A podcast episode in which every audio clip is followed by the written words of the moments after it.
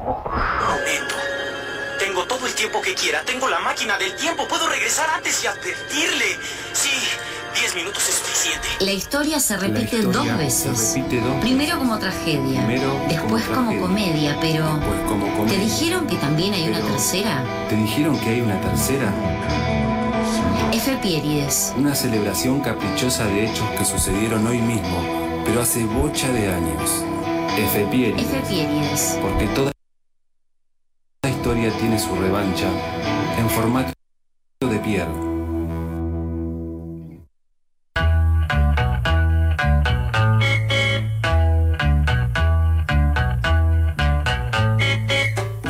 ...15.36... y entramos en el último bloque de esto que apuradamente hemos dado en llamar Eso que falta.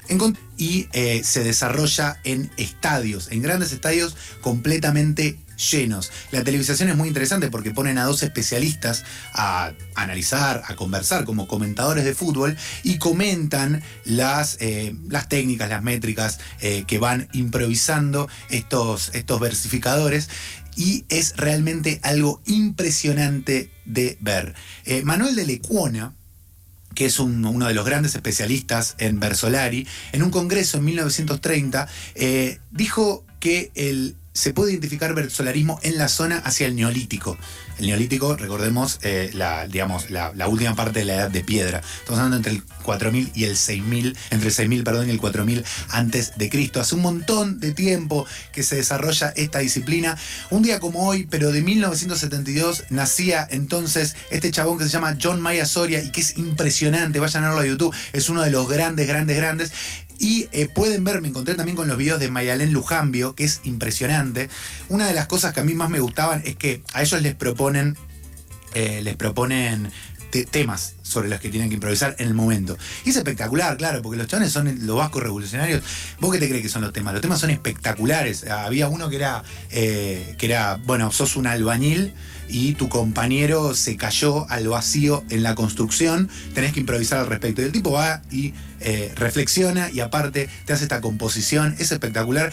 Mayel Lugambio, que es otra de estas eh, magníficas versificadoras, me acuerdo que le, dan, le dan como consigna, todo estaba bien hasta que se prendió la luz. Y ella compone un poema sobre su, eh, digamos, eh, sobre su identidad eh, de género, que es espectacular. Vayan a indagar en YouTube, no tiene ningún desperdicio. No tenías idea de que esto existía y ahora tenés una aproximada y seguramente prescindible idea de que existe. Podés ir a YouTube y completar la información como siempre. Y así, inesperada, tartamuda y eh, muy informativa, se va la primera, la primera. Pieri. Claro que sí.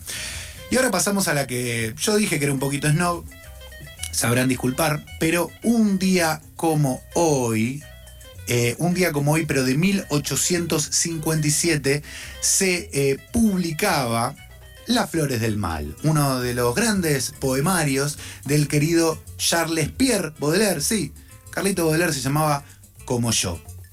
Eh, esta primera edición constó de 1300 ejemplares y eh, la segunda edición de 1861 elimina los poemas que le censuran, porque él lo, lo publica y lo censuran, pero él le agrega a esta nueva publicación unos 30 nuevos poemas.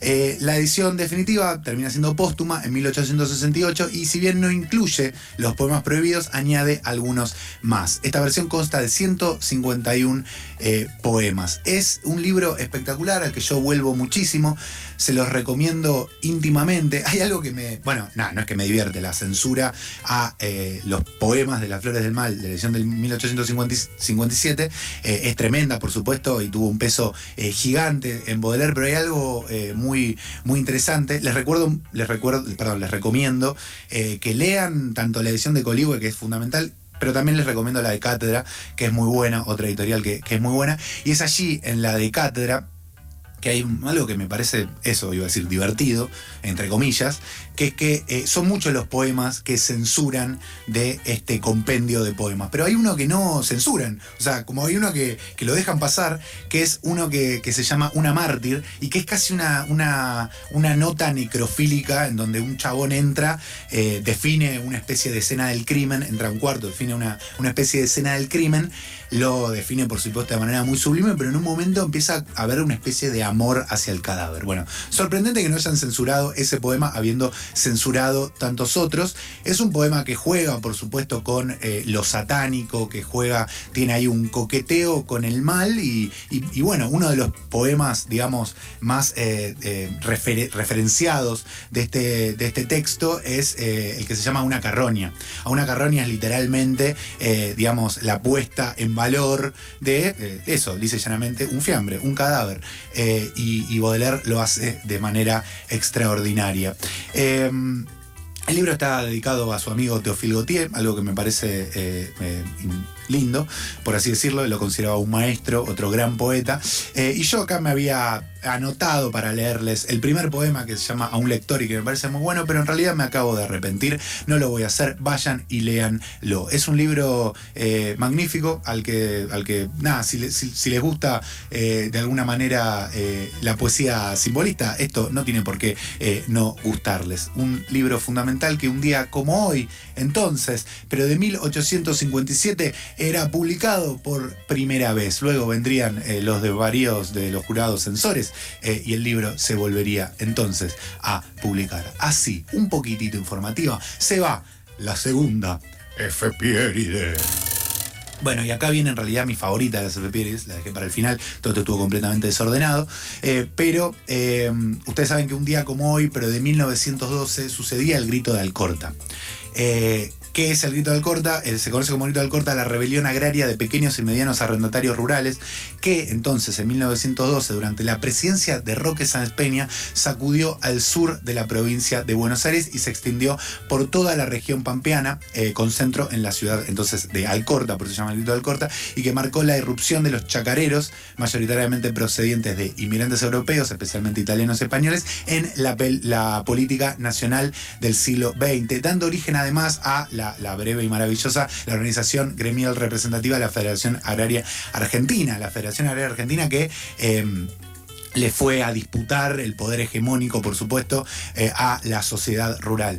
A mí este es un tema que me fascina, eh, lo estamos mencionando porque, bueno, eso es un día como hoy, pero de 1912, pero todo lo que tiene que ver con Sáenz Peña, puntualmente con ese año completamente caótico, el grito del corta también es producto de las malas cosechas de 1911 y es producto de un año quizás uno de los años, eh, no sé, más caóticos de la historia, eh, eh, digamos, del, del, siglo XX, ¿por qué no? Uno de los del, temprano siglo XX al menos, sin dudas, sin dudas, en, esa, en, ese año hubo 200 huelgas, 200, 200 huelgas de, de, digamos, de todos los sectores más o menos unificados, y ese año se sancionó también la famosa 8871, la ley Sáenz Peña, eh, que en sí me parece eh, una cosa impresionante, que al menos a mí me, me, interesa mucho porque por un lado se puede leer cómo eh, la, digamos, la manera que encontró el poder de controlar a las clases obreras que se estaban politizando, entre comillas, se estaban organizando